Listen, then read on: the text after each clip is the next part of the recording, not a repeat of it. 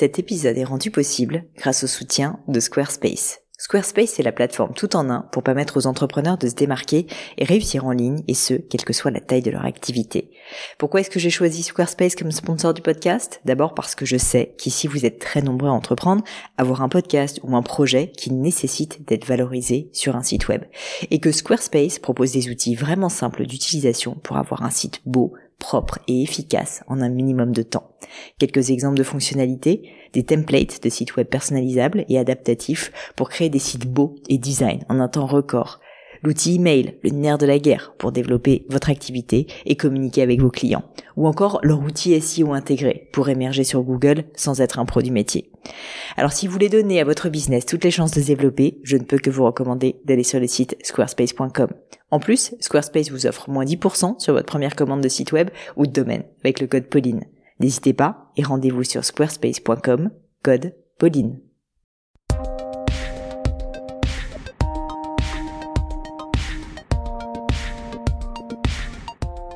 Hello à tous, ici Pauline Léniaud et bienvenue dans un nouvel épisode de Crème de la Crème. Crème de la Crème, c'est une conversation où j'invite des hommes et des femmes exceptionnels pour parler de leur réussite. On évoque leurs principes de vie, leurs trucs, leurs rituels, leur philosophie même, afin que vous puissiez ensuite les appliquer à vos propres projets. Crème de la crème est publié une fois par semaine et vous retrouverez toutes les notes de l'épisode, les livres à lire, les références ou citations sur le blog du podcast à l'adresse www.podcast-du6 crème de la crème.com.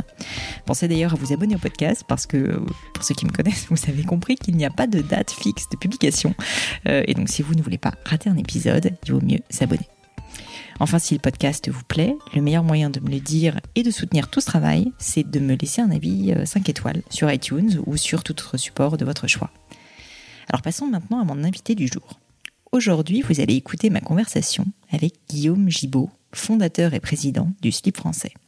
Pour ceux qui ne connaissent pas, je vous cite un article du Figaro datant de février 2018 qui dit Le slip français est une marque de sous-vêtements made in France au style original et à la communication humoristique.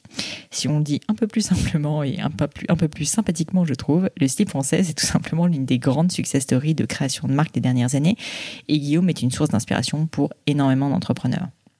Mais ce qui m'a intéressé, c'est que même si Guillaume est quelqu'un de très médiatique, quelqu'un d'assez connu dans le milieu des startups, j'ai trouvé que les médias s'étaient finalement assez peu intéressés concrètement à ce qui avait fait son succès.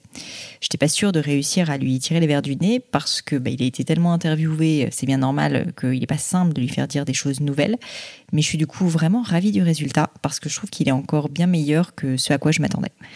Euh, on a vraiment embrassé très large, on a parlé de plein de choses comme par exemple comment avoir de bonnes idées, que oui, il faut s'organiser pour que ça marche, ses outils de veille, ses outils de productivité, à quoi ressemble une journée type de Guillaume? Euh, on a parlé aussi des livres qu'il recommande, voire qui ont changé sa vision de la vie, de sa passion de la boxe anglaise et du kitesurf, des trucs euh, qu'il faut savoir pour être bon sur Instagram. Et là, pour ceux que ça intéresse, c'est vraiment, euh, je trouve, assez précis, ce qu'il a fait se lancer dans l'aventure du slip français et encore plein, plein d'autres choses passionnantes. Vous allez voir, Guillaume est un mec comme on en rencontre assez peu. Euh, il est drôle, il est humble, il aime les gens surtout et tout simplement. Il est engagé et comme il le dit, il s'efforce en permanence de se poser la question de ce qu'il veut, ce qui est euh, suffisamment rare pour être noté. Euh, bref, il prend vraiment jamais les choses pour acquises et, voilà, je trouvais que c'était assez assez intéressant. Je vous en dis pas plus, mais j'espère que vous aurez autant de plaisir à écouter notre conversation que j'ai eu à l'enregistrer. Salut Guillaume. Salut Pauline. Bah, je suis très contente de t'avoir. Merci de me recevoir chez toi. Bah, je suis ravi que tu sois là, surtout qu'on a mis un peu de temps à. Ouais, et puis qu'il est très tôt, donc on va essayer d'être quand même bien réveillé. Écoute, je voulais te dire que c'était pas facile pour moi de trouver une première question. Alors, la première chose, c'est que j'essaye toujours de trouver des questions un peu rigolotes, surtout des questions auxquelles je ne connais pas les réponses. Je dis pas que je sais tout de toi, bien au contraire. Je vais encore apprendre plein de choses aujourd'hui, mais malgré tout, euh, j'ai un peu creusé. Donc, je ne te demanderai pas en première question comment tu as créé le slip français. On viendra peut-être dessus. Ce que, ce que j'ai remarqué, c'est que tu es quand même quelqu'un qui a des idées euh, absolument incroyable, un petit peu farfelu parfois. Et tu as dit parfois, et ça j'ai trouvé ça assez intéressant, que euh, ton job, c'est aussi d'avoir des idées en tant que président du slip. Et du coup, justement, je voulais parler un petit peu de ça. Euh, je voulais te demander, c'est quoi l'idée la plus folle que tu aies eue avec ou pas le slip français d'ailleurs, euh, mais que tu n'as pas mis en place? Peut-être parce que tu n'as pas eu le temps, peut-être parce que tu comptes le faire et à ce moment-là, ça serait un vrai scoop. Est-ce que tu peux m'en dire plus? C'est une bonne question, tu vois, du coup, je réfléchis euh, pour trouver la réponse. Euh, Il y a un truc qu'on n'a pas encore fait, du coup, j'espère que je vais pas m'auto-spoiler, Oh mais là. on va peut-être le faire. Euh, Mais tout est dans l'exécution, Guillaume, t'inquiète Exactement. pas. en fait, tu vois le Tour de France. Ouais. Donc, on est partenaire du Tour de France. Ouais. On a des Ce qui est slips, assez génial, voilà, d'ailleurs. leader du Tour et, Mhm. et meilleur grimpeur, que je vous invite à aller Des retrouver slips sur à, à poids, messieurs, si vous Exactement. voulez. Donc cela, on vend des produits le. Tour de France. Et on s'est dit qu'est-ce qu'on peut faire de- de- d'un peu innovant autour du Tour de France? Et on s'est dit, tu sais, euh, ces images du Tour de France, quand tu as l'hélicoptère qui passe autour du tracé, et que tu vois euh, soit des, des paysans, ou ça peut être un peu n'importe qui, tu vois, qui font ces, dans leur champ, qui font euh, Ouais, des, des trucs à espèces côté, de quoi. structures que tu vois depuis Ah oui, le ciel, oui, tu vois sûr. ou pas Et on s'est dit, il faut absolument faire un énorme Bah, slip sûr. géant quelque Ah. part autour du tour. Et donc Ah, l'année oui. dernière, on avait regardé avec le maire de Périgueux qui était OK pour le faire. Il nous avait prêté un stade. On Oui, était, donc t'as été assez loin on quand était même. assez loin, on avait creusé l'idée, on avait essayé toutes les techniques de est-ce qu'on peut faire un marquage au sol avec de la poudre de stade de foot, est-ce qu'on fait une grande bâche, comment en gros? Ouais. Ah oui, c'est est-ce pas un forcément dans un champ, ça peut être un slip géant vu du ciel. Ouais, exactement. En fait, on s'est dit comment est-ce qu'on peut hacker le Téléthon, qui est un des plus gros. Ouais, le bien Téléthon, sûr. voilà, je fatigue. Le- Le... Tour de France, pardon. Téléthon, euh, tu l'as déjà hacké. Oui, exactement. ça, c'est déjà fait. Comment est-ce qu'on peut hacker le Tour de France, sachant que c'est un des événements télé les plus regardés au monde et qu'on est partenaire du truc? Mm. euh, Comment est-ce qu'on peut faire quelque chose de marrant qui serait une image qui serait pas mal reprise?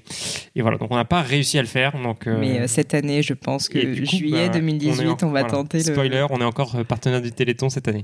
Du, tu veux dire du Tour de France Oh là là, voilà, exactement. Le Téléthon aussi, on va en parler, c'est une belle cause en tout cas, ça marche. Et alors du coup, euh, si on reste un peu dans le monde des idées, euh, pas mal de questions que je voulais te poser, c'était euh, c'était justement de savoir un petit peu comment ça devient toutes ces idées. J'imagine que tu as une équipe. En fait, je m'intéresse aussi pas mal à la structure et au processus de pensée.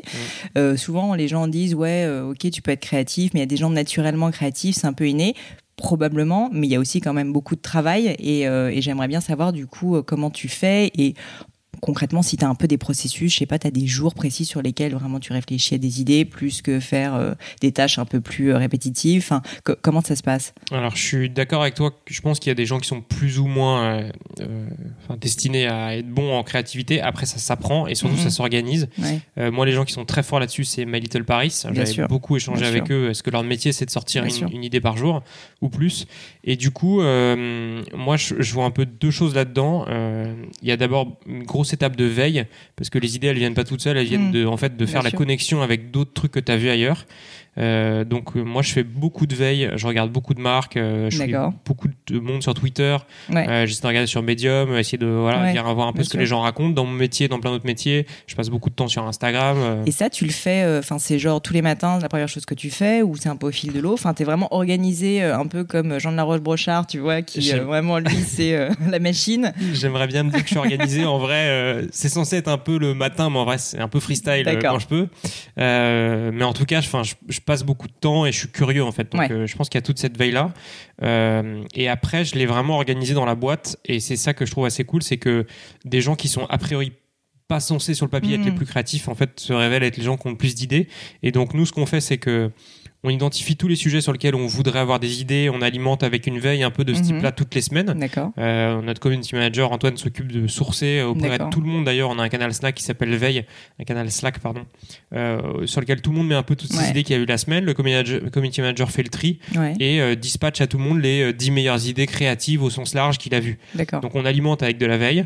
Et derrière, on identifie les points sur lesquels on veut créer un contenu, euh, quel qu'il soit, et on fait une slip créative le vendredi après le déjeuner. Donc on s'installe dans une de cette salles. Quand en ici. tout cas, tu sais que tu vas pas travailler. Exactement. Et on envoie un mail du coup en début de semaine en disant voilà les sujets de la slip créative. C'est ouvert Ouais. à tout le monde euh, ici au bureau. Tout le monde peut venir. C'est euh, avis aux volontaires. Donc moi je fais en sorte de faire en sorte qu'il y ait des gens dans la salle et voilà, qu'ils osent venir. Et le thème c'est bah on va vous donner trois sujets euh, créatifs qu'il faut essayer de craquer. Euh, voilà les, les contraintes. Voilà le pitch du truc.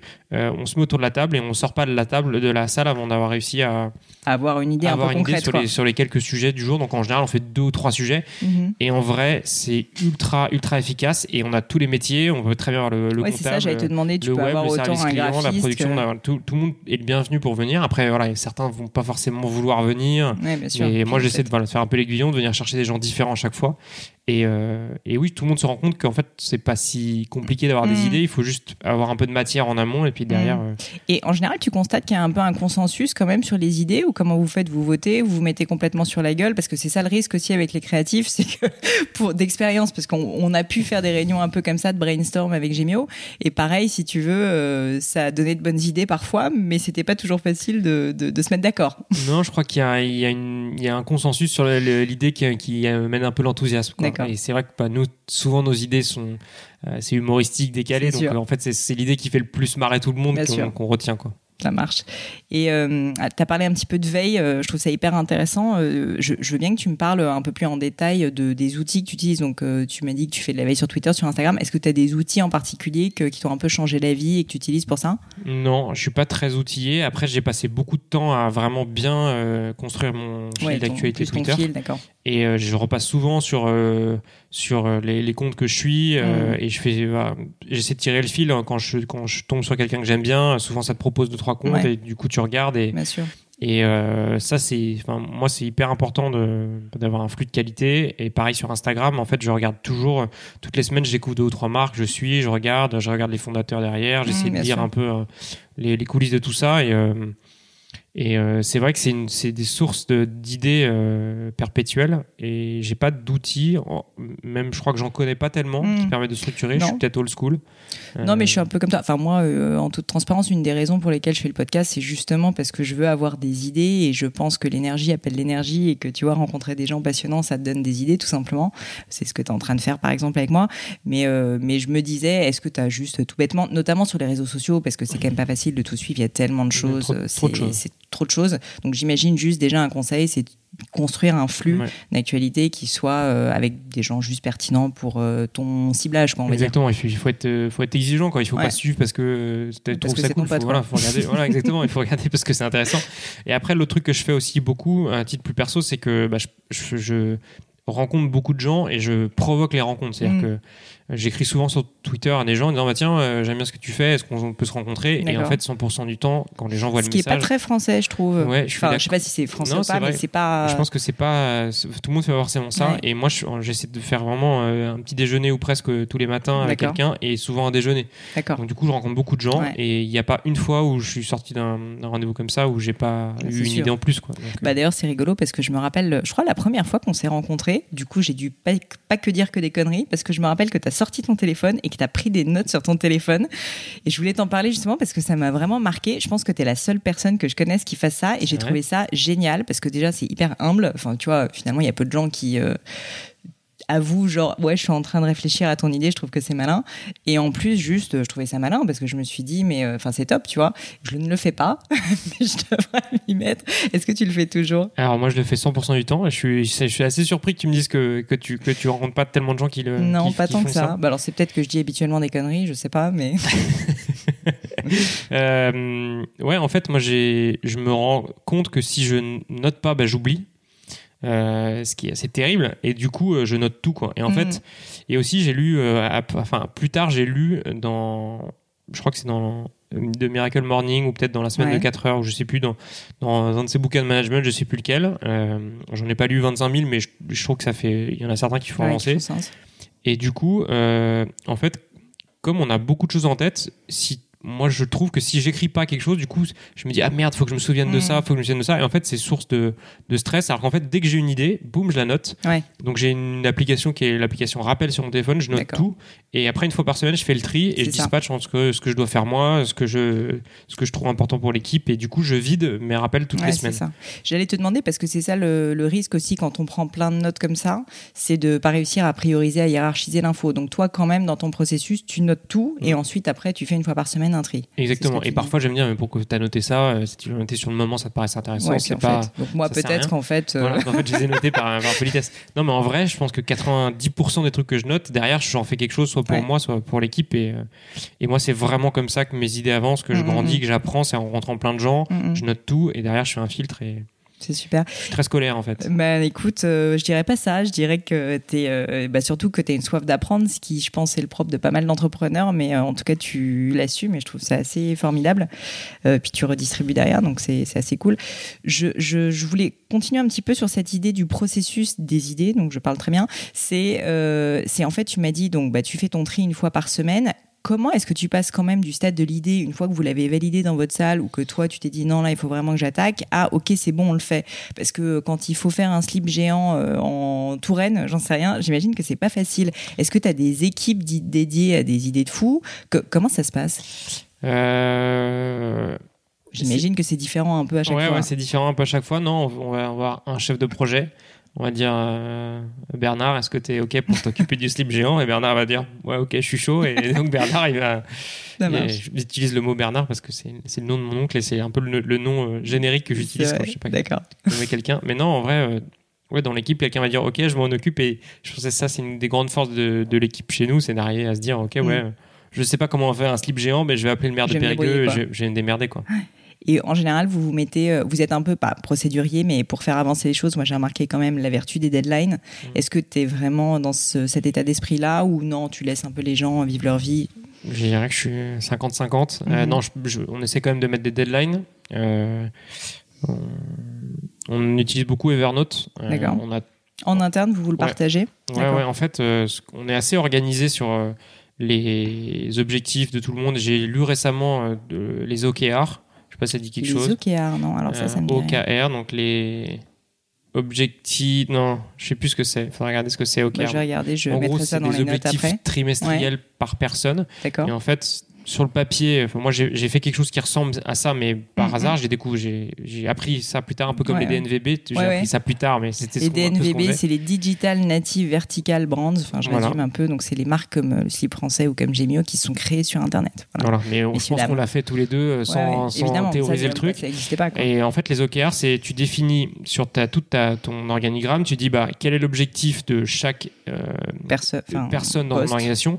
Et en fait, chaque objectif découle des objectifs de, de la chaîne hiérarchique au-dessus. Et en fait, chaque personne par trimestre a trois objectifs ou entre 3 et 5 et tu évalues est-ce que la personne réussit à faire son objectif ou pas. Et, du coup tu, chaque personne peut se projeter dans tous les objectifs du reste de l'organisation.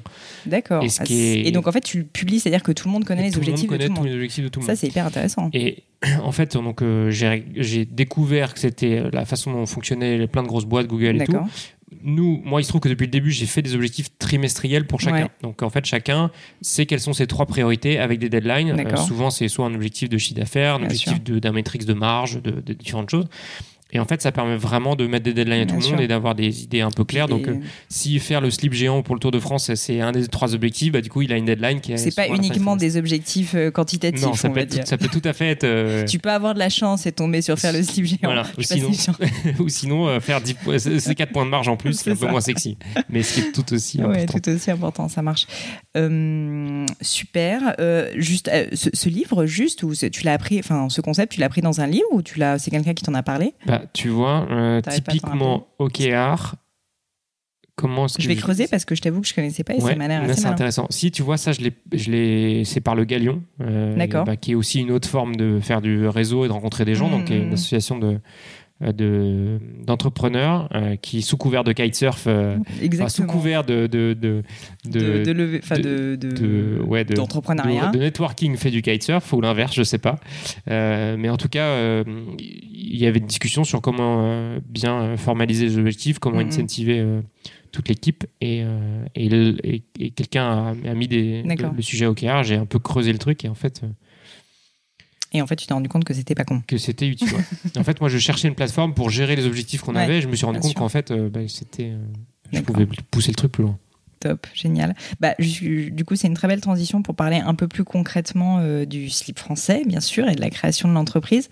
Avant de commencer à rentrer dans le détail de ton rôle aujourd'hui, où vous en êtes, etc., je voulais revenir un tout petit peu sur les débuts, mais sur tes débuts plus à toi d'entrepreneur, parce que les gens qui écoutent le podcast, c'est aussi beaucoup des aspiring entrepreneurs, et euh, bah, ton parcours est assez mythique maintenant en France. Et je, tu me coupes hein, si je dis des horreurs, mais il me semble que donc tu fais des études de commerce, euh, comme moi, et que ensuite tu t'en de travailler dans un grand groupe que t'aimes pas trop et que tu démissionnes. Mm. Et en fait, ce qui m'intéressait, c'est parce que c'est quelque chose qui peut arriver, mais peu de gens osent le faire. C'est qu'est-ce qui, selon toi, a vraiment fait que tu t'es dit non mais en fait là, il faut que j'arrête. Quel, quel a été le processus de pensée, si tu veux, pour en arriver là? En fait, euh, je l'ai su tout de suite. Je l'ai su euh, le premier matin où je suis arrivé euh, donc chez General Electric à la Défense et je suis arrivé. Déjà la défense, ça t'a pas trop plu Ouais, ça m'a, c'était un. Mais bon, à la rigueur, ça, c'est. Enfin, oui, c'est sûr que c'est un... en fait le cadre. Et je suis arrivé dans une, un endroit terne, dans une tour terne, avec des gens, Mm. voilà, qui étaient pas très, enfin, qui faisaient leur boulot, mais pas forcément très impliqués. Et en fait, quand on m'a expliqué ce que j'allais, ce que j'allais faire, je me suis dit, mais en fait, je, je comprends pas en fait ce que je Mm. fais. Euh, et, et j'arrivais pas à me projeter, quoi. Et je me dis, mais en fait, je suis pas au bon endroit. Et en fait, je l'ai. Je l'ai senti tout de suite et je pense que tout le monde arrive à se faire comme une, une Oui. idée du- d'un boulot le premier jour. hein. Oui, je suis à- d'accord, mais peu de gens franchissent le cap, surtout quand c'est un truc un peu prestigieux. Euh, En Ouais. plus, ils ont des programmes euh, quand même euh, Bien sûr, valorisants. c'est justement, sexy, pour les- ouais, bien sûr. Et, euh, et effectivement, je me souviens, il y avait justement dans l'intégration, on partait deux jours à Londres, ce qui est toujours Mm. sympa, donc tu te projettes tout ça. Mais en fait, je l'ai su le premier jour et j'ai mis deux mois et demi, Quand même être tu vois, à, à- à digérer le truc, à me dire, mais merde, euh, je, Mm. je, je suis pas bien, euh, je, je vais passer au-delà de c'est bien sur le papier, en fait. Mm. Et pour toi, juste les craintes à ce moment-là, parce que je, je pense qu'il y a beaucoup de gens qui se posent la question justement de quitter un job. C'était quoi? C'était des questions financières? C'était des questions plus de devoir en parler à ta famille et de dire non mais en fait c'est pas fait pour moi. Les amis, enfin Ben. ou juste en fait sincèrement t'avais pas tellement de blocage et c'est peut-être pour ça d'ailleurs que t'as été assez rapide. Non, non, non, c'était difficile. J'ai eu beaucoup de mal à prendre cette décision. Euh, heureusement, je suis, je suis allé chez Bio C'est Bon après, donc j'ai trouvé euh, cette offre de stage qui s'est transformée en, en, offre- en job parce que je suis allé voir la personne et qui m'a dit bah, Viens, je t'embauche. Mais c'est vrai que, ben, un peu ce que je disais, j'ai- provoqué la rencontre avec Bio C'est Bon, j'ai essayé de trouver un- une, une sortie de ce truc-là. Mais non, ça a été hyper dur. Ça a été, euh, c'était pas très long, mais ça, ça a Mhm. été difficile à vivre et. euh, et tu te remets en question et tout le monde te dit mais pourquoi est-ce que tu bouges maintenant? Mhm. fais-le plus tard et en fait avec du recul je suis vraiment heureux de l'avoir fait tout de suite parce que je pense que ça prend du temps de trouver sa sûr. voie et de et, et plus- en fait quand, quand tu as 24 ans tu sors d'école il n'y a, y a pas de risque quoi. enfin tu- en Mhm. fait tu Ouais, ça c'est un truc que tu dis souvent et j'aime assez. C'est que c'est vrai, beaucoup de gens se disent non mais attends, euh, j'ai fait une école de commerce, machin, je peux pas, euh, je peux pas me lancer dans l'entrepreneuriat parce qu'en fait c'est trop risqué, etc. C'est vrai que t'as pas de salaire au début quand tu te lances, surtout si t'as pas été au chômage euh, parce que t'as eu un autre job avant. Mais au final, si t'as réussi à trouver un premier job, si t'as fait une école de commerce raisonnable, globalement quand même tu vas retrouver un boulot. Et je trouve que c'est un message souvent que tu dis, je t'ai déjà entendu le dire et que je trouve assez juste. Je sais pas si t'as vécu des, des cas, donc t'as ton propre cas, mais est-ce que t'as des personnes dans ton entourage peut-être euh, qui ont vécu ça aussi et qui te fait dire que globalement quand même il faut y aller et euh, même si c'est risqué il vaut mieux le faire plus tôt que plus tard parce que c'est plus dur de se lancer à 45 ans quand on a femme et enfant Bah, ce que je peux dire, c'est que je crois que 100% de mes potes d'école de commerce ont changé de job dans les 18 ou 24 mois ouais suite à leur premier job de sortie d'école. Donc euh, ça veut pas dire que, et encore une fois, je pense que tout le monde ne doit pas être entrepreneur, c'est pas fait pour tout le monde, mais euh, en fait, enfin tester, essayer des jobs différents Mhm. qui peuvent te plaire et un peu prendre des risques sur ses premiers jobs euh, jusqu'à peut-être monter, tenter de monter sa boîte, je pense que ça fait partie du process normal que tout le monde va vivre sous une forme ou sous une autre en fait.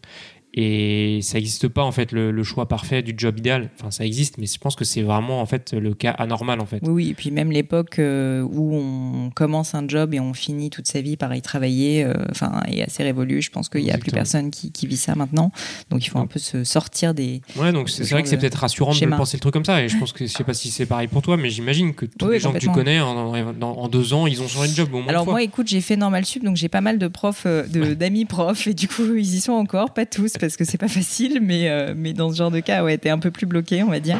Mais non, mais je trouvais ça intéressant justement de parler de ça. Et à l'époque, une question pour toi, tu te posais la question de l'entrepreneuriat, où en fait, c'est vraiment un cheminement qui fait que t'as commencé par le grand groupe, t'es allé chez Bio C'est Bon, en effet, où c'était plus entrepreneurial, parce qu'à l'époque, c'était beaucoup plus petit, si je dis pas de bêtises. oui, il y avait 34 boutiques, 34 Voilà. magasins. Donc c'était quand même beaucoup plus entrepreneurial. Euh, Est-ce que même avant, enfin, tu t'étais quand même posé la question ou ça t'est vraiment tombé dessus? Alors, je- je- ça m'est un peu tombé dessus. Euh, chez Bio, c'est bon, j'ai compris que c'était ça que je voulais faire. Après, si je prends du. Enfin, c'est vrai que j'avais un peu l'idée avant.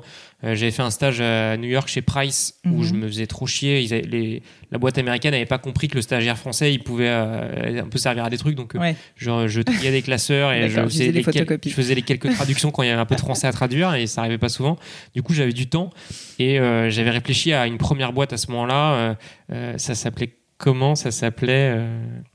C'était dans quel domaine? C'était un espèce de merci Alfred du bon plan de Resto Parisien. Ah ouais, donc tu étais quand même déjà vachement sur le monde des idées. Euh. Ouais, et j'avais branché un Google AdWords euh, euh, sur un site qui s'appelait. merde. Fermer les yeux, un truc comme ça. Ouais, fermer les yeux. Et, et j'encaissais 40 centimes parce que je demandais à mes potes par jour, demandais à mes potes de venir cliquer sur les Google Ads. Ouais, écoute. Voilà, il n'y a pas de petit profit. Et ensuite, euh, j'avais réfléchi à l'idée de, de, démarrer une chaîne de burgers un peu haut de gamme. D'accord. Puisque j'avais vu ça à New York et c'était euh, au, même moment que les Blend et, mmh. Big Pharma, ça commençait. Donc j'avais un peu des idées, mais j'avais pas, euh, voilà, j'avais pas poussé le truc. J'avais pas, je m'étais pas senti prêt au moment de sortir de l'école de lancer un truc. et je me suis, j'avais besoin de passer par cette étape, mmh. premier job, pour, finir, pour vraiment décanter la la réflexion. Et donc la fameuse histoire euh, de, que tu vas me raconter quand même du, début de, l'idée en tout cas du slip français, je veux bien que tu me la redises et que tu m'expliques du coup euh, comment, euh, bah, comment là à ce moment-là tu t'es dit ok là j'y vais vraiment parce qu'en plus si je comprends bien c'était un peu un pari entre potes ou en tout cas vous déconniez. Je veux bien que tu me dises un peu plus, enfin à partir de quel moment dans ta tête tu te dis on passe du pari entre potes à en fait je vais vraiment essayer de le faire ce truc là, démissionner probablement, enfin tu vois. En fait, j'ai démissionné avant. Euh, donc j'étais chez Bio C'est Bon, j'ai fait 18 mois, je me suis éclaté, c'était vraiment trop bien. Euh, j'ouvrais les magasins, je recrutais les équipes, euh, je commandais le mobilier, enfin mm. vraiment je, lançais les magasins, c'était vraiment super cool. très concret, je me suis rendu compte que j'aimais bien ce côté responsabilité, être très autonome. je trouvais que bosser dans le bio, ça faisait du sens. mais je me dis ça ça sera pas ma boîte parce que le mm. patron avait 70 ans, c'était déjà bien lancé, c'était des montants financiers importants et mm. voilà, je suis arrivé trop tard et, euh, et du coup je me suis dit bon ben t'as 24 ans euh, euh, il faut se lancer quoi. Si tu le fais pas maintenant ça tu le feras jamais. Et je pense que c'est vraiment une des choses que m'a transmis le, patron de Bio c'est bon. Et, et je me souviens quand je lui ai dit bah je m'en vais il m'a dit ah non pas déjà. Et, c'est vrai que je, suis un peu en train de répéter le même truc parce que moi j'arrête pas de répéter à longueur de journée que voilà qu'il faut s'épanouir et trouver sa voie et monter sa boîte ou pas. Mais en tout cas euh, faire ses projets. Et du coup, bah, je, pense que je vais un peu payer les pots cassés avec les gens de mon équipe à qui je vais donner des idées. Euh, là, j'ai notre comptable Charles euh, qui s'en va. Il va monter un bar à La Rochelle. il veut faire de Donc en fait, les comptables chez le site français sont vraiment des créatifs. Exactement. Donc, donc je suis trop content pour lui, mais c'est sûr que c'est compliqué de l'organiser. J'ai vu d'ailleurs, on lance un petit appel que tu cherchais un comptable dans ce voilà, On est en train de trouver d'ailleurs, mais oui. donc bah, on, voilà, on a les premières personnes qui, qui quittent l'aventure. Malheureusement, c'est un peu le, un peu le jeu et. Ouais, c'est normal. Et, et beaucoup, enfin bah, nous, nous la l'une des premières personnes qui a quitté Gemio, c'est pareil, c'est pour monter sa boîte. Euh, donc, euh, enfin, je me dis d'un autre côté que c'est aussi une certaine victoire parce que tu leur as donné envie et tu leur as donné les clés, tu leur as donné confiance. Donc, ça fait quand même plaisir. c'est sûr. Après, t'as raison. Et donc, pour revenir sur du bon, pour revenir sur du bon, donc je me suis éclaté là-bas et donc je, je décide de partir mm. en me disant, il faut que je trouve une idée. Mm. Mais je suis parti, j'avais pas vraiment encore euh, d'idées très arrêtées quoi. Mm. Et, et je me je me dis bon différentes choses. Je me dis monter sa boîte, et tu le sais aussi bien que moi, c'est être capable de parler de ce que tu fais euh, jour et nuit. Euh, même quand tu es fatigué, même quand tu pas envie. Euh, du coup, démarrer dans un métier qui te plaît, c'est quand même mieux. Bah, tu mets beaucoup de chance de ton côté. Et moi, je me disais aussi, j'avais pas de moyens à l'époque, pas forcément beaucoup plus maintenant, mais je j'avais pas d'économies mm. importantes à mettre dans le projet.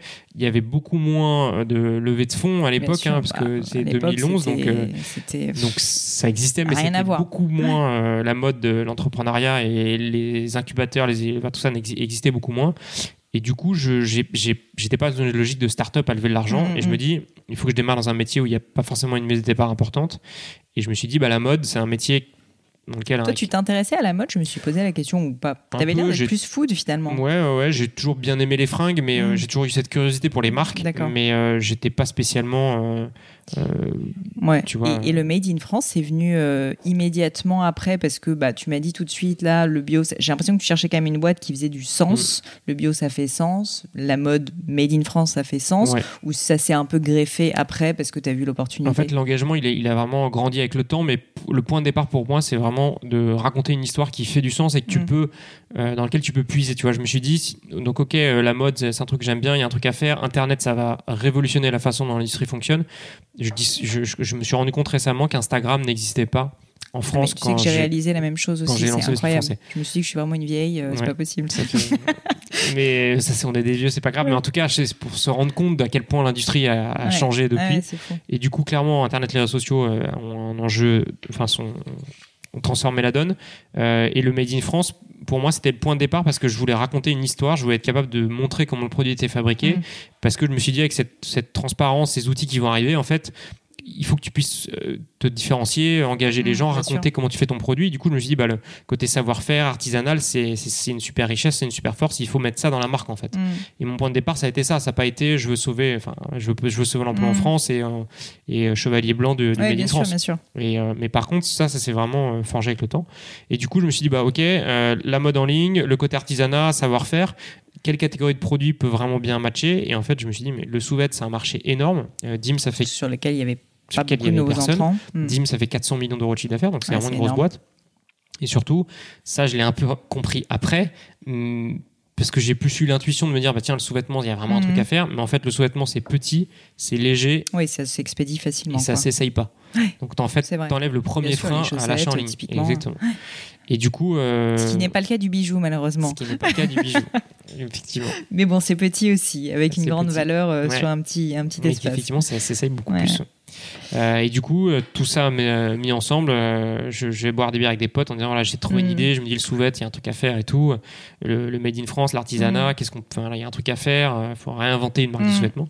Et j'ai un pote qui me dit mais t'es malade, qu'est-ce que tu vas faire à vendre des slips? Ça marchera jamais ton truc. Et je lui dis si je fais le slip français, je suis sûr que je peux en vendre quelques-uns. Donc ça, c'était 2011. Et, et en fait, je me dis mais tentons là quoi. Ouais. Enfin, t'as rien à perdre. euh, Mais ce qui est marrant quand même, c'est que tu as eu l'idée euh, de créer une marque parce que euh, c'est marrant, moi j'étais HEC entrepreneur et je me rappelle que j'avais un type dans ma promo qui m'avait dit je veux faire le Sarenza du sous-vêtement. Donc j'imagine que tu vois, les idées en tout cas, tout le monde les a souvent un peu en même temps. Donc du coup, en, comme quoi en exécution, tu as quand même été très très bon parce que le slip français existe et cartonne alors que bah, lui, il a jamais même réellement lancé sa boîte. Et en fait, il était parti tout de suite sur un peu des modèles comme Spartoo ou Sarenza de distribution où bah, on sait que c'est assez difficile dans le e-commerce. Toi, euh, Enfin, j'aimerais quand même comprendre qu'est-ce qui t'a donné l'idée, parce que finalement, tu aurais très bien pu te dire, euh, je peux faire un DIM, je, je peux faire un site où je distribue du DIM, du, euh, euh, alors je connais pas toutes les marques, du slip français typiquement, toutes les marques de, de, de sous-vêtements pour hommes, voilà.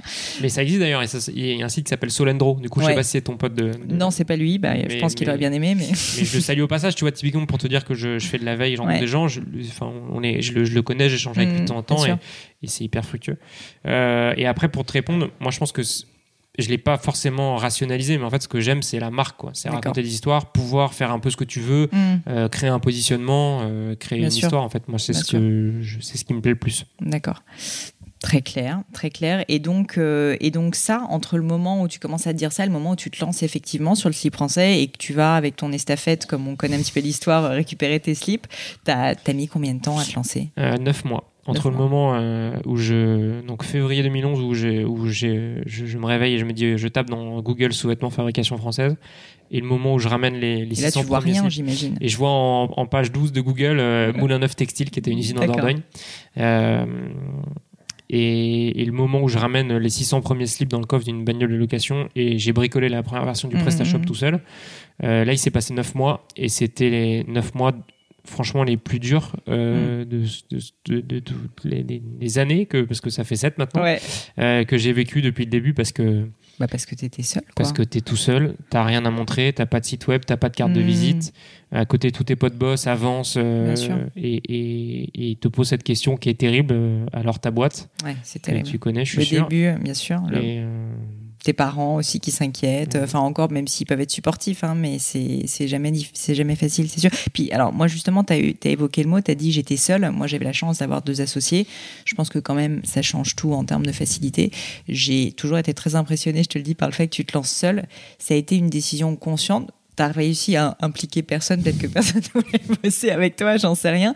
Mais, euh, mais pourquoi est-ce que tu t'es lancé tout seul et euh, est-ce que juste tu voulais aller vite? Enfin, Est-ce que tu peux me parler un petit peu de ça? Parce que souvent, quand on crée sa boîte, euh, les gens assez rapidement se disent Ok, il faut que je m'associe pour telle et telle raison. Parfois, justement, parce qu'ils peuvent pas supporter l'idée d'être seul.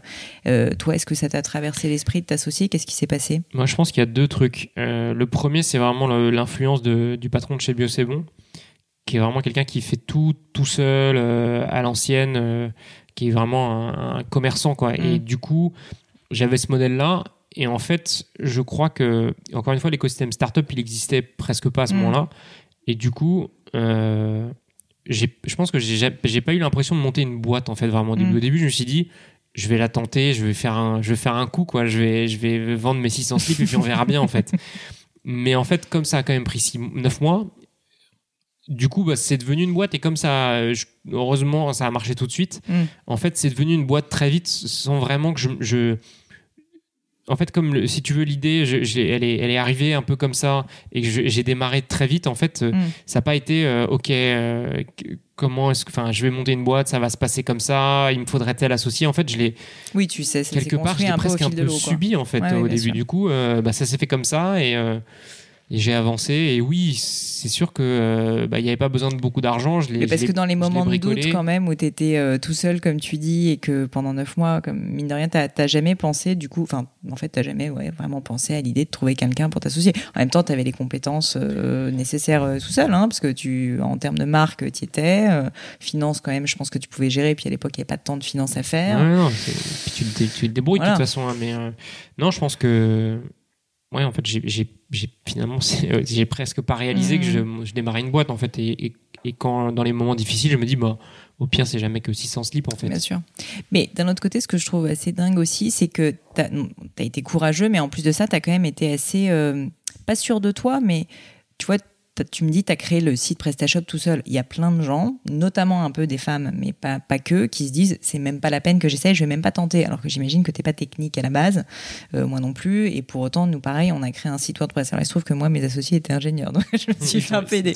Mais euh, je trouve ça assez génial de se dire que t'étais pas técos et que t'as quand même réussi à faire un site qui était peut-être pas formidable à l'époque, mais qui existait, quoi, et qui avait le mérite d'être là. de tourner Et et, et d'encaisser des paiements. Exactement, ce qui est quand même déjà pas si simple. Euh, ouais, en fait, euh, Ça, ça te- c'est un truc qui, qui te vient naturellement ou tu t'es quand même à un moment posé la question, tu t'es dit non mais là en fait euh, comment je vais faire quoi? ouais. Après, euh, je pense que c'est c'est euh, la curiosité de, de se dire. euh, de toute façon, j'ai pas de, j'ai pas de sous à dépenser pour faire le site. Je suis obligé de, de faire ça. De toute façon, j'ai les slips qui arrivent, je les ai commandés. Il va bien falloir les- Il va bien falloir que je les vende, quoi. Donc je me dis, bah, mets-toi une pile, mon pote, et et et après c'est pardon, c'est euh, c'est aussi ce qui est génial avec des outils comme PrestaShop, euh, c'est des trucs open source où tu as beaucoup de blogs. Enfin, si tu passes du temps, euh, des tutos, tu trouves beaucoup de choses. Donc euh, j'ai un peu galéré, mais en même temps, euh, ouais, c'était de la curiosité. Et encore une fois, c'est je redis, je pense que démarrer tôt, c'est top parce que je pense que ce que j'ai fait à 24 ans, sans trop réfléchir, hein, parce que bah, j'avais pas de contraintes, en plus bah, j'avais- j'ai eu la chance de faire une rupture conventionnelle chez Bio, chez Mm. Bio c'est bon, donc euh, donc euh, c'est sûr que j'avais un peu de temps devant moi, même si ça passe vite. Euh, ouais, j'ai, j'ai- je, je je sais pas si j'aurais l'énergie et le- la foi ou, ou l'insouciance peut-être de. de Je suis sûre que si. que- je suis pas très inquiète. Je- mais euh, mais bon, non mais je trouve que c'est une belle leçon de vie parce que parce qu'on peut, tu vois, créer un business qui va être successful tout seul sans être forcément euh, bon sur tout. Enfin, c'est même forcé et euh, faut juste essayer de se lancer. Et ton conseil là euh, qu'on a à peine entendu, qui est de juste aller regarder sur Google. Enfin, Google est ton meilleur ami, quoi. Et mine de rien, moi j'ai fait un peu la même chose avec Gemio. Je me rappelle sur Photoshop, je n'avais pas utilisé Photoshop. Bon bah j'ai appris et maintenant sincèrement je gère très bien Photoshop. Et à connaître, maîtriser Photoshop, on pense pas, mais quand on crée sa boîte, en fait, c'est hyper utile, notamment sur un site internet parce que bah, tout est de l'image. Donc, euh, donc c'est, je suis un peu d'accord avec ça qu'il faut aussi savoir faire les choses euh, et apprendre euh, tout seul, quoi, comme un grand. Donc, j'aime assez ça. Est-ce qu'on peut, est-ce qu'on peut aussi parler des, parce que donc tu, tu, tu te lances au niveau opérationnel, tu crées ton site tout seul et puis tu fais juste émerger de terre ce slip français euh, que personne ne connaissait avec quand même très très peu de moyens parce qu'en plus comme tu dis tu n'avais pas levé de fonds. On connaît un peu les histoires des premières campagnes mais j'aimerais bien que tu m'expliques quand même comment ça s'est passé et, euh, et en fait quels ont été euh, peut-être plus largement pour toi les premiers grands succès qui ont fait que le slip français est là où il est aujourd'hui même si je sais que le succès c'est pas quelques événements c'en est une succession mais quels ont été pour toi les grands événements marquants, euh, que ce soit d'ailleurs au début ou un peu plus tard, euh, qui ont fait euh, bah, que le slip est là où il est aujourd'hui? Pour moi, il y a deux trucs. Le premier, c'est donc euh, quand je démarre la boîte, euh, quand je ramène les 600 premiers slips et que donc je les ai dans le garage de ma grand-mère et j'ai mis les 10 000 balles que j'avais de côté dans cette histoire, euh, je me dis, il va Ça te met un peu la je pression. me dis, il va falloir que je les Ouais. vende parce que bon, déjà il y a 10 000 euros, ce qui est, ce qui est toujours chiant, et surtout, euh, je me dis, je vais quand même pas passer pour un gros naze auprès de tout le monde avec qui Mm. je dis depuis 9 mois que je vais faire des slips, quoi. Donc je me dis, bon, là, C'est Guillaume. pas mal aussi, c'est vrai, l'engagement, tu vois, de se dire, en Ah fait, bah. tu verbalises le truc et du coup, ça te met la pression. Ah bah, c'est vrai que c'est pas mal. bah, Tous depuis- les gens qui se cachent un peu quand ils font, tu sais, euh, qui font le truc un peu en sous-marin, au final, ça te met pas vraiment la même pression. Moi, je pense qu'il faut toujours en parler. C'est comme ça que tu fais grandir ton Mm. idée. Et, euh, et, et puis oui, effectivement, tu prends un engagement auprès de tous ces gens qui te soutiennent aussi, Ouais, hein, parce que toute ta famille, tes amis, euh, ils vont te dire c'est super, euh, ils vont essayer tes slips et ils vont être avec Mm. toi et bah tu Ils vont dire là, celui-là. euh, voilà, donc, euh, exactement. Euh, et du coup, euh, je- en fait, tout de suite, je me dis, euh, il faut se démarquer, il faut que je me démarque, il faut que j'aille faire parler de la marque parce que c'est ça qui fera vendre. Et euh, je bricole un premier dossier de presse sur PowerPoint que j'envoie à toutes les rédactions de presse que j'ai pu trouver sur Internet. Et, et j'avais aucun contact, hein, j'étais pas Ouais. de ce milieu, je connaissais personne. Et du coup, j'ai vraiment envoyé à euh, toutes les adresses euh, tu vois, Ça, standards. ça me rappelle un peu ce que j'ai fait Audi. aussi. Mais tu vois, et je pense qu'en fait, euh, finalement, tout le monde ne le fait pas. Et euh, parce qu'on se dit que ça va marcher, on se dit que les, les, les, les journalistes reçoivent trop de trucs et tout. Et en fait, on a eu un premier article dans, sur le site de Métro, D'accord. le, journal site, papier qui euh, n'existe plus d'ailleurs. Et, euh, et du coup, avec un premier article, du coup, le truc a pris vie. Je l'ai mis sur la page Facebook et tout le monde a dit Oh, ouais, ça y est, on en parle dans la presse et ça. Voilà, exactement. Alors que c'est un premier truc, hein, donc c'est tout petit, mais ça te fait vendre les premiers produits. Donc en fait, si tu veux, j'ai compris avec ce truc-là que si tu as un bon contenu, si tu si as un bon dossier de presse, tu peux euh, proposer des, des- des sujets aux journalistes et Attirer l'attention. tu arrives. Et le deuxième truc, donc ça c'était une première brique. Donc, du coup, euh, je me suis dit, bon, ok, qu'est-ce qu'on peut faire pour attirer l'attention Euh, Comment est-ce qu'on peut essayer Oui, de. c'est comprendre qu'il fallait que tu attires l'attention, que ça allait pas se faire tout seul, et c'est pas Exactement. parce que tu as un site et des produits super que Exactement, et que faire. surtout, c'est pas un article qui, Mm. qui fait la. Ouais. Enfin, c'est vraiment essayer de, de- de- de répéter le truc. quoi. Et du coup, je me dis, euh, quand la campagne présidentielle de 2012 arrive, je me dis, le Made in France est un des gros sujets de, la campagne politique. Mhm. Il faut réussir à s'insérer là-dedans. Mm. On a un truc à raconter, on a une fabrication française, il faut euh, s'insérer là-dedans. Et c'est là où, euh, sur la campagne présidentielle de François Hollande, qui dit le changement c'est maintenant, je me dis, bon, on la tente, on va détourner ça sur Facebook, on va mettre le changement de slip, c'est maintenant. Mais vraiment, je le fais comme je te le dis là, c'est-à-dire qu'on dit, bah, on la tente, quoi. on va faire Ouais. un post Facebook et puis on verra bien ce qui se passe. Ou bah, au pire, euh, bon. Au pire, c'est un post Facebook, il y aura peut-être quelques commentaires qui diront que c'est pas drôle, et puis voilà, on, Mm. et on risque pas grand-chose. quoi. Et, euh, et le truc part comme une traînée de poudre et c'est partagé sur Facebook, ce qui fait plein de trafic sur le site, et surtout c'est repris derrière par les journalistes. Mm. Il y a plein de radios, plein de, plein Ouais, de y a télé. énormément. Enfin, moi, je a me rappelle parce qu'on lançait Gemio à peu près à ce moment-là. Je crois que le site n'était pas encore live de Gemio.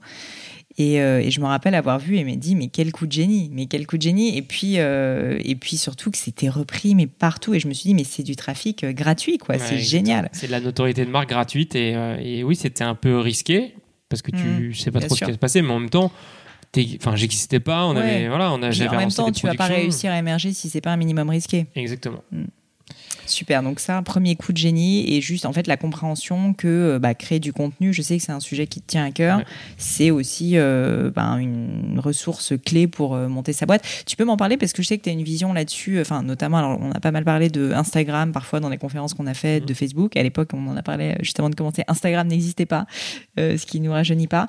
Mais, mais pour toi, justement, est-ce que les réseaux sociaux et notamment l'arrivée d'Instagram a réellement changé la dimension du slip français ou finalement ça s'est inscrit dans euh, la suite de Facebook euh, Bah, et Twitter et compagnie Nous, je pense que sans les réseaux sociaux, clairement, on n'existe pas. Euh, on s'est vraiment lancé avec Facebook, puisque Instagram démarrait à peine en France Mm. à l'époque. Et au début, je me suis dit, c'est quoi ce truc-là? Personne connaît, je veux pas me mettre dessus. Je le regrette beaucoup. hein.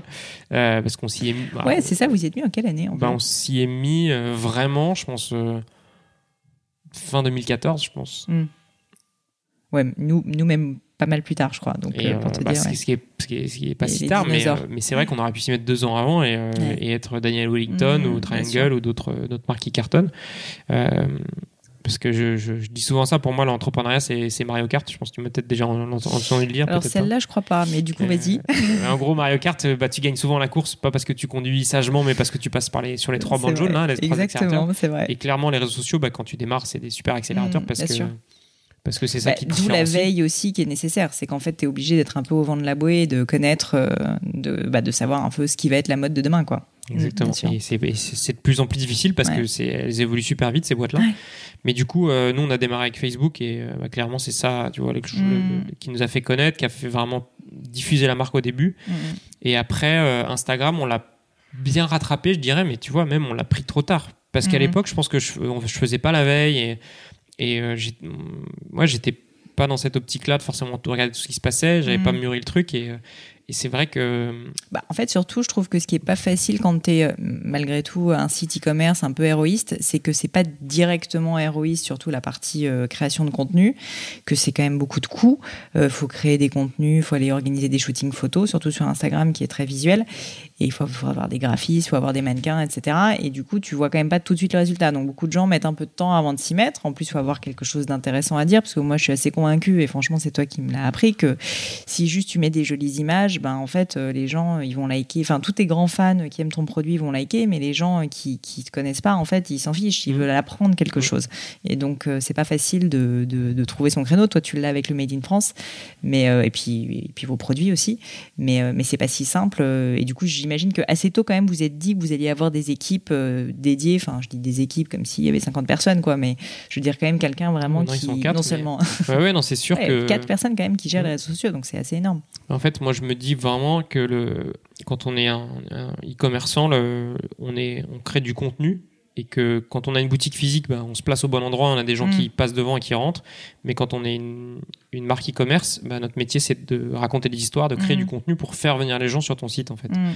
Et du coup, d'utiliser Facebook et Instagram pour euh, autant de raisons pour faire venir les gens. Et du coup, tu le dis très bien, il faut, il faut trouver en fait un angle éditorial pour se différencier. Il faut Ouais, trouver c'est vraiment de l'éditorial. Ouais, il faut, il faut un peu comme un magazine en fait. Il faut trouver en quoi ton contenu va être différenciant, euh, tout en s'installant dans les codes du réseau. Parce que sur Instagram, pour que ça marche bien, il faut être quand même dans, dans quelque chose que les gens vont s'attendre à voir sur Instagram, Mm. mais en même temps les surprendre. Ouais, Euh, je sais ce que tu veux dire. Enfin, il y, a- il y a pas mal de codes, il y a pas mal de photos un peu type, Mm. euh, genre de choses. Et, et c'est sûr que il faut trouver un univers visuel qui est très différenciant. Mm. Et ça peut être un. Et s'appuyer sur la communauté, si on y arrive, ça peut être vraiment un super levier. Bah, si on regarde Daniel Wellington, qui est Ouais, les montres que tout le monde connaît, je crois que ça fait 200 millions d'euros de chiffre d'affaires. C'est un univers visuel qui est très différenciant. On comprend tout de suite que c'est Mm, eux. mm, mm. Et ils ont eu bah, cette idée euh, très très bonne de- d'envoyer beaucoup de montres à plein de gens, influenceurs euh, de tous bords, pour euh, réussir à créer beaucoup de contenu et faire en sorte que leur, leur montre soit la plus visible sur Instagram. Alors moi, il y a une question, je ne sais pas si d'ailleurs tu sais la réponse. Tu sais, les personnes qui se prennent en photo avec une montre Daniel Wellington ont Mhm. toujours la même pose. C'est-à-dire qu'en fait, on voit toujours la montre sous le même angle. Ouais. Et je me suis posé la question parce que je trouve ça assez génial. Du coup, avant même de regarder, euh, de voir si c'est tagué Daniel Wellington, tu sais que c'est du Daniel Wellington. Est-ce que c'est eux qui l'ont dit ou est-ce que ça s'est fait comme ça parce que les gens ont vu que les autres faisaient de cette manière, tu vois? Est-ce que tu, tu sais ou tu Bah, ne sais je- pas? euh, moi, on a déjà reçu le, le- le mail de Daniel Wellington qui nous proposait au slip français de, voilà, de, pro- de faire, une, de faire un, Une petite un parution. contenu, de faire une Ouais. parution. Euh, donc en fait, ce, ce qu'il faut comprendre, c'est que c'est intéressant pour les deux parties. C'est-à-dire que la marque est contente quand quelqu'un poste du contenu et en même temps, la personne qui crée le contenu va être contente aussi parce que euh, elle va être peut-être rigrammée sur la Ouais, page de la sûr. marque et quand Dan Wellington qui a 2 millions de followers poste, bah, du coup tu vas récupérer plein de followers et tu vas être trop content. En tout cas, euh, Mm. ça intéresse beaucoup de gens. Et du coup, euh, cette espèce de code en fait du réseau dont je te parlais, euh, les photos de bouffe, les photos de montres, les photos avec des miroirs, enfin il y a Ouais. pas mal de thématiques, les Ouais, photos de sûr. perspective, les photos de coucher de soleil, tout ça c'est des codes qui s'installent et effectivement cette pause un peu de monde, bah, elle s'installe avec le temps parce que les utilisateurs savent que s'ils font la pause comme ça, bah oui la marque va être intéressée et ça- ils ont un potentiel d'être regrammés sur le compte et il y a beaucoup de, enfin je, je juge pas le plan moral de ce truc, est-ce que c'est une bonne chose ou pas, c'est je pense que c'est pas le sujet du jour, mais c'est sûr qu'aujourd'hui, bah, les gens, euh, il y a un effet de mode hein, de, Ouais, ouais, bien qui est sûr. assez dingue sur Instagram où les gens cherchent à avoir des followers. On passe, enfin, beaucoup de gens, et j'en fais partie bien sûr, passent beaucoup de temps sur Instagram Bien à sûr. regarder qui like, qui machin. Et c'est vrai que bah, y a certaines marques ont su Mm. bien surfer ce truc-là et créer des communautés énormes en très peu de temps. Mm. Et euh, la pub sur Instagram, euh, parce que donc Facebook fait de la pub depuis un moment, sur Instagram c'est un peu plus naissant, notamment sur les stories qui ont aussi beaucoup changé euh, le- les contenus. Pour en parler un tout petit peu, euh, vous êtes hyper fort aussi français sur euh, bah, sur Instagram de façon générale, mais sur les stories je trouve en particulier parce que bah, à chaque fois c'est des contenus assez frais, assez différenciés, euh, très fun. Enfin ça fait partie Ah, de votre ADN de marque. on se donne du mal. Bah, je vois ça. Et euh, ça, j'imagine que vous, pareil, en fait, ça fait partie de tes quatre personnes qui travaillent à fond et qui cherchent en permanence des nouvelles idées. Et la difficulté des stories, c'est que même si, certes, c'est moins euh, travaillé, on va dire, comme contenu visuellement, euh, c'est très court, il y a tellement d'effets possibles, il y, en- il y a maintenant un tel afflux, en fait, de stories dans Mm. tous les sens que c'est très difficile de se démarquer. Est-ce que tu as quelques conseils euh, pour les personnes qui nous écoutent? Euh, je pense que le bon conseil, c'est vraiment de revenir au contenu, de toujours avoir cette, ce fameux angle éditorial et, sur, et de le faire évoluer dans le temps. C'est-à-dire que il faut avoir quelques quelques directions euh, qu'on aime bien. Donc euh, pour nous, ça va être le produit, le made in France, euh, la food, Mm. les paysages. Qu'est-ce qu'on peut avoir Ouais, vous avez quelques territoires a- comme ça que voilà, vous En gros, on essaie de poster une fois par jour, donc on- il y a 7 jours dans la semaine. On Mhm. essaie d'avoir une thématique par jour. Et, et dans la semaine, tu vois, on va faire deux photos de produits, Mm. euh, une photo de food, deux, une photo de paysage. euh, et Ouais, donc c'est quand même assez éditorialisé parce que tu sais quand même globalement ce que tu vas shooter. quoi. Exactement. Mm. Et après, une fois qu'on a dit ça, euh, sur le flux, euh, ensuite sur les stories, on va tester plein de choses différentes. On va tester, euh, on a les trouvailles du slip, où on essaie de mettre en avant Ouais, d'autres marques. sympa. On a la vie au bureau, on a les backstage des shootings Mhm. et choses comme ça, et on essaie de répartir. Tu vois, si je regarde là sur le compte, on a cinq ou six thématiques sur les stories, Mhm. et on essaie du coup de, bah, de raconter les des, alimenter voilà, des alimenter, et on teste souvent, c'est-à-dire qu'on regarde est-ce que ça plaît, on regarde les Mhm, commentaires, et on n'hésite pas à, à, à mettre, euh, à changer si ça marche pas. Tu Bien vois, il y en a une autre qui est tous en slip où on, on met en story tous les, on regramme en fait tous les, les gens qui portent nos produits, Ouais, Euh, et ça, ça marche bien parce que l'idée c'est de créer de l'interaction sur le réseau et, euh, bien sûr. et d'interagir avec les gens. Et à contrario, ensuite, on, je, te, je, te laisse ton- je te laisse tranquille avec les réseaux sociaux, mais c'est quand même une des grandes forces du slip français, toi aussi, euh, qui a une énorme communauté. Mais euh, quelles sont, selon toi, les grandes erreurs que font les marques, notamment, ou même euh, un individu euh, lambda qui veut euh, créer sa communauté J'imagine que tu as dû voir des gens qui font systématiquement la même chose comme euh, connerie, et tu te dis, non, mais ça, c'est, ça ne marchera jamais. Est-ce qu'il y a des choses comme ça où tu t'es, tu t'es fait la remarque? Euh, ouais, je pense que je reviens toujours à ça. Il faut trouver, même en, enfin, en, en tant que marque ou en tant que personne, si vous- on veut se construire une communauté, il faut trouver un angle en fait. Il faut pas essayer Mhm. de faire feu de tout bois. Il faut pas essayer de poster du contenu pour poster. Il faut pas rebondir sur tout. Il faut se construire une crédibilité sur un Mhm. ou deux sujets. Et, euh, et en fait euh, le- devenir vraiment crédible quoi donc faire cette veille euh, rebondir prendre le temps et et puis après je pense qu'une communauté se construit aussi en y passant du temps, quoi, en interagissant, en étant curieux, en regardant vraiment qui sont les acteurs sur ce sujet-là, sur ce thème-là, et devenir vraiment spécialiste dans le truc. En fait, pour moi, les réseaux sociaux, c'est vraiment un outil, c'est une caisse de résonance, mais il faut qu'au fond, il faut qu'il y ait de la crédibilité et de l'épaisseur en fait sur un sujet. Donc, euh, ça sert à rien d'essayer de papillonner. Je pense qu'il faut se dire, ok, là, il y a un terrain de jeu intéressant pour moi, ça m'intéresse, je pense que je peux devenir crédible et créer du contenu là-dessus. Ben, je m'intéresse vraiment là-dessus, je Mhm. le fouille, je regarde, je suis tous les gens qui en parlent, je les rencontre en vrai dans la vraie vie, Ouais. euh, je partage. Et, euh, Oui, donc tu fais le truc euh, jusqu'au bout. Ouais, je pense que ça- je pense que les réseaux sociaux, ça, ça doit, ce n'est qu'une caisse de résonance de quelque chose qui existe dans la vraie vie, je pense.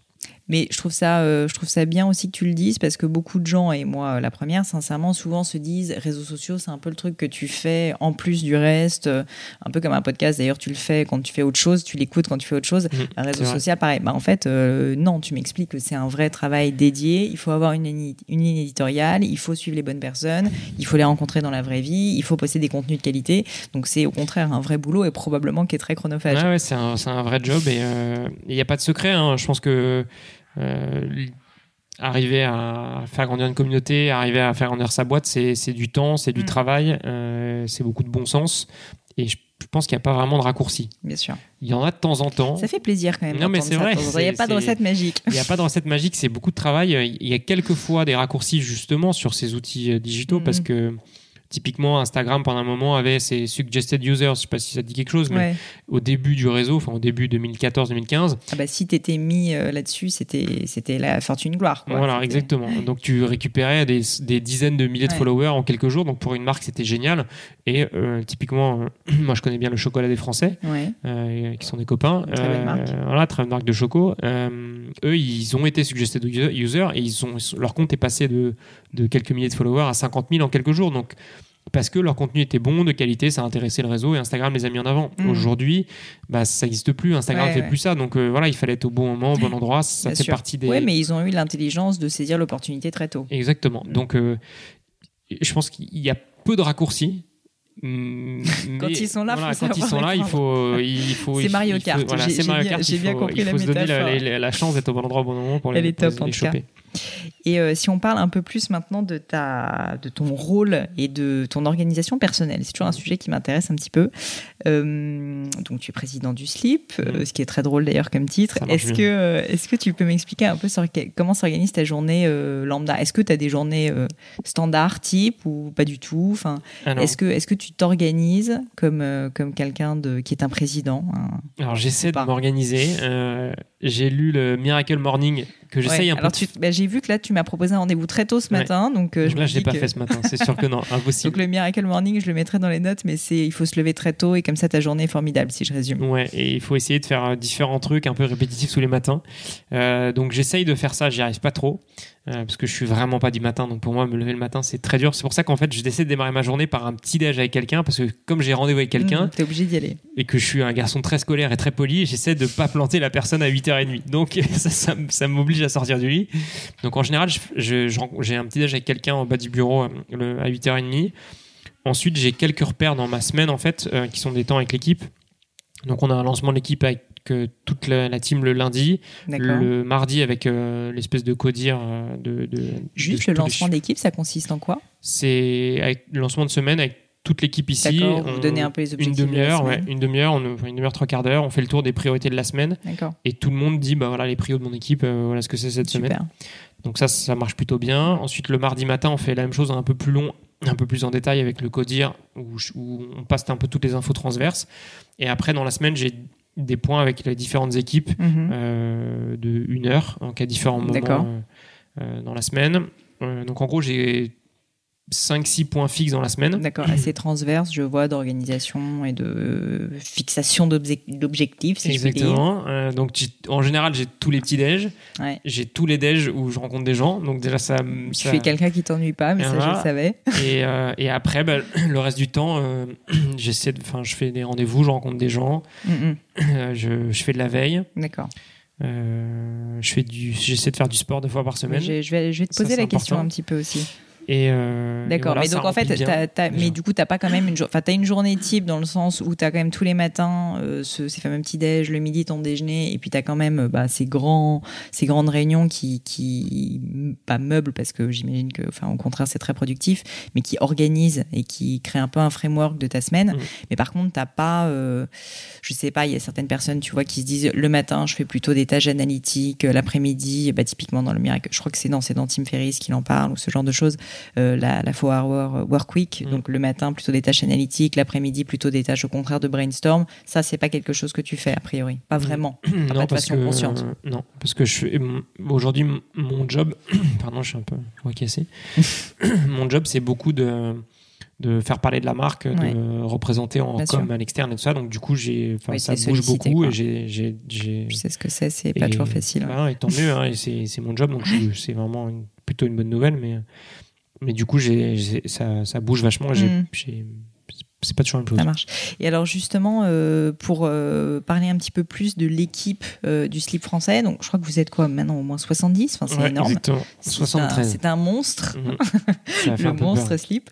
Mhm. Donc je sais que tu as un directeur général qui gère plus la partie opérationnelle. J'en ai deux, ouais. Tu en as deux, d'accord, Mhm. Formidable. Et tu peux me parler un petit peu de l'organisation de l'équipe et comment tu l'as constituée? Enfin, c'est jamais facile de créer une équipe et surtout là, bah, maintenant 70, c'est quand même, euh, vous avez vraiment passé un cap. Ouais. Est-ce que tu peux me dire un peu comment ça s'est construit et euh, quelles sont peut-être les erreurs que tu as pu faire ou au contraire euh, les petits tips que tu peux donner? Alors, je pense que ce qu'on a bien fait, euh, donc ça fait sept ans là et on a les, les premières personnes qui, qui s'en vont cette année, donc euh, dans l'équipe de siège. Au en bout de tout 7 cas, ans, donc, ça euh, va. Donc, franchement, j'en suis assez fier. Et en fait, je pense que ce qu'on a bien fait, c'est que la plupart des gens sont vraiment des gens qui sont entrés en stage de fin d'études, qui sont restés et du coup qui sont là depuis 2, 3, 4 ans dans la boîte. Et ça, ça te constitue un socle hyper Mhm. fort de gens très engagés, qui comprennent la marque depuis le début, euh, qui, ont- voilà, qui, qui vraiment sont dans l'aventure à fond. Et euh, je m'étouffe. Et, euh, et qui, en plus, pour la plupart d'entre eux, ont des BSPCE dans la boîte. D'accord. Donc, euh, vraiment, j'ai un socle fort de gens Ah ouais, donc tu as vraiment incentivé les. Et, et avec le temps, on a recruté quelques profils seniors sur quelques fonctions qui existaient peu ou pas, ou qu'on a un peu structuré.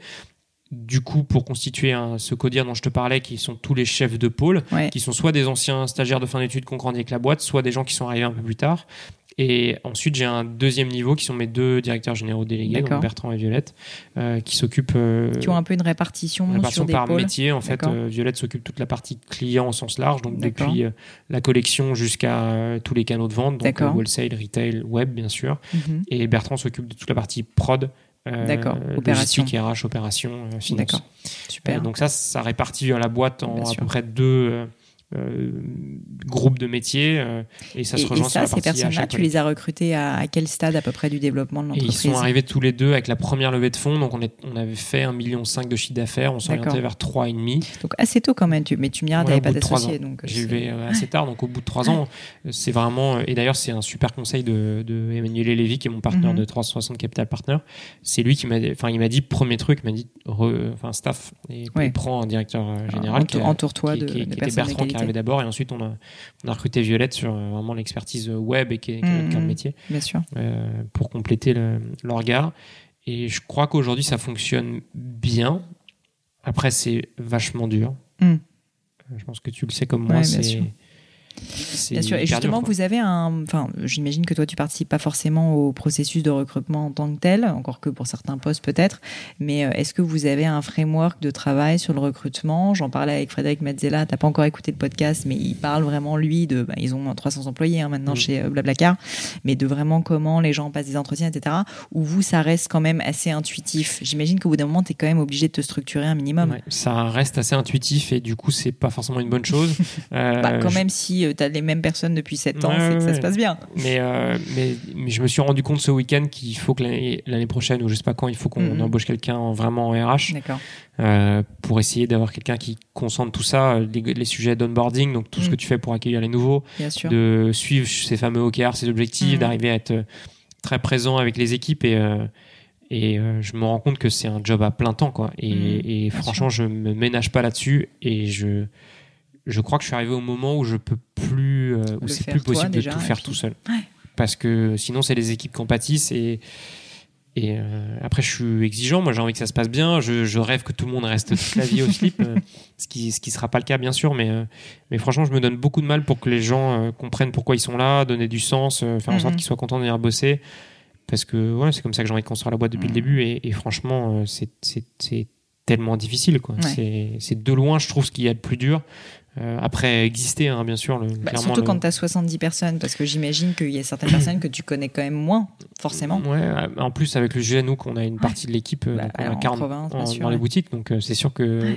40 boutiques Non, non, non, Ah, non, on a 43 personnes ici 43 personnes. et d'accord. 30 personnes dans les boutiques. ça. mais euh, Oui, et qui sont pas forcément à Paris. euh, qui où sont pas forcément à Paris, donc euh, si j'essaie de bouger, j'essaie d'aller les voir, mais c'est difficile. Pas donc, facile, ouais. Et puis je pense que le principal actif, la principale valeur de la marque, c'est le, le capital sympathie. Quoi. Donc, donc ça, ça se joue avant tout ici, en, en recrutant bien, en formant bien les gens, en leur faisant comprendre Mm. le bien fondé de, de ce qu'on fait. Et, et oui, je pense que passer du temps avec chacun, comprendre, faire avancer les équipes. Et je pense que c'est un des gros, gros enjeux de la startup. Et ça, Frédéric en a peut-être parlé, je, je vais le découvrir, mais c'est d'arriver à, à faire grandir les gens aussi vite que la Ouais. boîte et à construire l'organisation. Bah, surtout comme toi, quand ils ont commencé euh, stagiaires et qu'ils doivent évoluer euh, à la même vitesse que la startup Bah, qui croît très vite. exactement, et, et- et tu recrutes des gens qui vont devenir leur boss et bah, ça fait forcément un peu chier. Et Ouais, pas comment est-ce que tu le construis, que tu mets tout le monde d'accord, c'est ce que je trouve le plus difficile. Ça marche. Euh, pour terminer, je vais te laisser tranquille. Je sais que tu es quelqu'un d'occupé. Euh, je, je voulais te parler de quelques petites questions un peu plus perso, Euh, notamment des questions. Donc, on a parlé rapidement du galion et de sport. Je sais Ouais. que tu aimes le kite, mais je, je sais que tu pratiques aussi d'autres d'autres sports que le kite. Est-ce que tu peux me dire, euh, est-ce que c'est important pour toi justement le côté euh, euh, un corps sain dans un esprit sain, enfin plutôt un esprit sain dans un corps sain, pardon. Euh, est-ce que voilà, est-ce que c'est un truc que tu as mis en place au bout d'un moment parce que tu te rendais compte que tu avais plus le temps et que ta, ta santé en pâtissait, enfin ce qui a été un peu mon cas, ou en fait euh, pas du tout? Tu, tu- Hum, Moi, je l'ai fait, fait depuis le toujours début été- parce que j'ai toujours fait pas mal de sport, mais Tu fais quoi du coup du je fais- j'ai beaucoup joué au rugby. Après, je me suis, Ah bah oui, je me suis pété un, ouais, exactement. Après, je me suis pété un genou. Du coup, je suis passé à la boxe. Ouais. Et en fait, euh, Boxe française anglaise. D'accord. Ce qui est, contre, contre-intuitif Mm, avec ouais. le slip français, mais, euh, mais c'était plus facile parce que la boxe française, il faut secret. faire et les poings et les pieds et C'est c'est compliqué.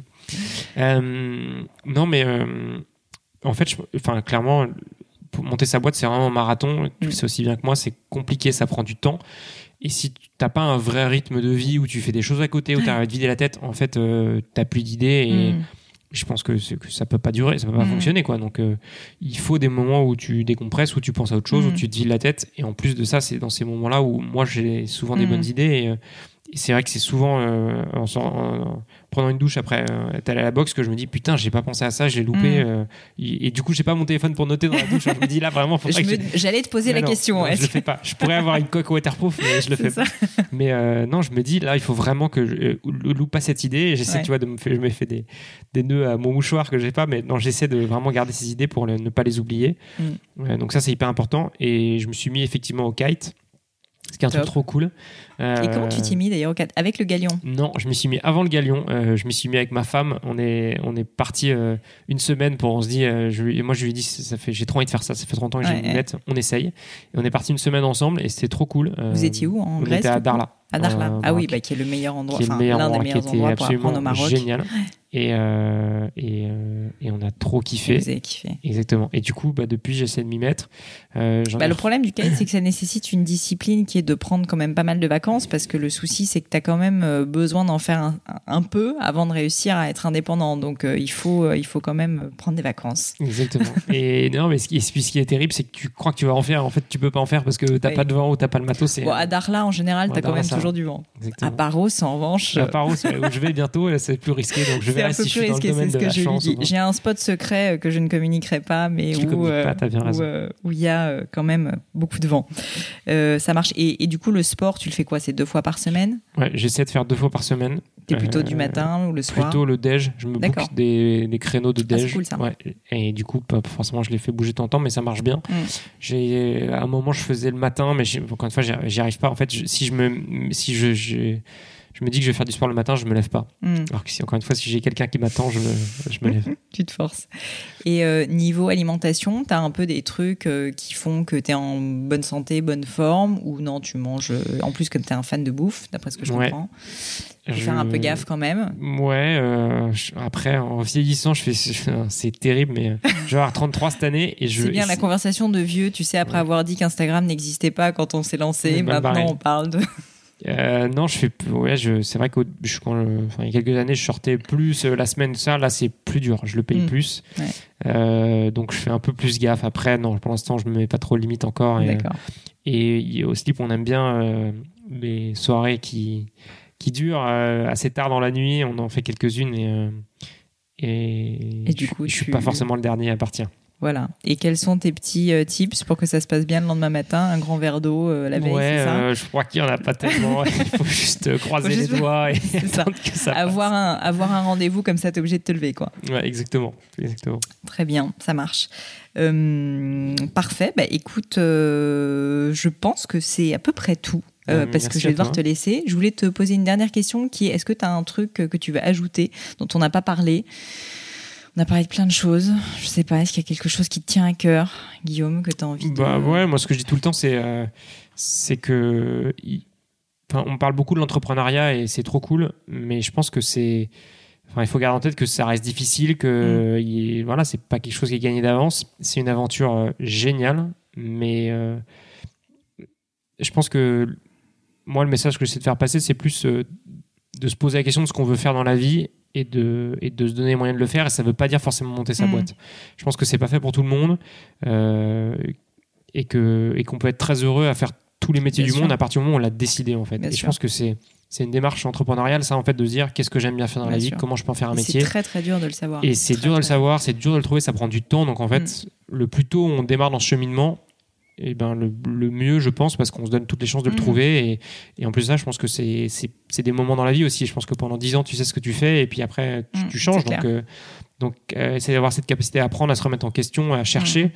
Et arriver à transformer ça en quelque chose de positif, je pense que c'est c'est source de- de- d'épanouissement et de bonheur. Donc, euh, Donc ouais, moi c'est ce que je cherche dans la vie, c'est avant tout être heureux. Donc euh, Un beau message. Ce que je souhaite à tout Euh, je- du, du coup, je suis désolée, je suis obligée de te poser quand même la question, mais là-dessus, tu, euh, c'est un travail un peu d'introspection quand Mm. même. Tu, tu, c'est quelque chose que tu partages, je sais pas, avec ta femme, avec tes amis, ou c'est un truc que tu fais plutôt seul. Euh, moi, je sais que bah, j'ai un mari aussi, avec qui d'ailleurs je suis asso- associée, et on se pose très souvent la question est-ce qu'on est au bon endroit, à la bonne Mm. place? En fait, jamais prendre les choses pour acquis et toujours se poser la question.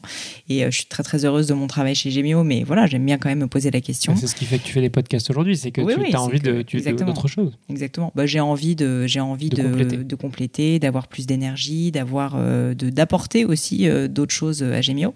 Et donc, euh, et donc, je voulais savoir toi comment ça se passe en fait, ce- ce- cette introspection, comment tu l'as, comment tu l'as fait?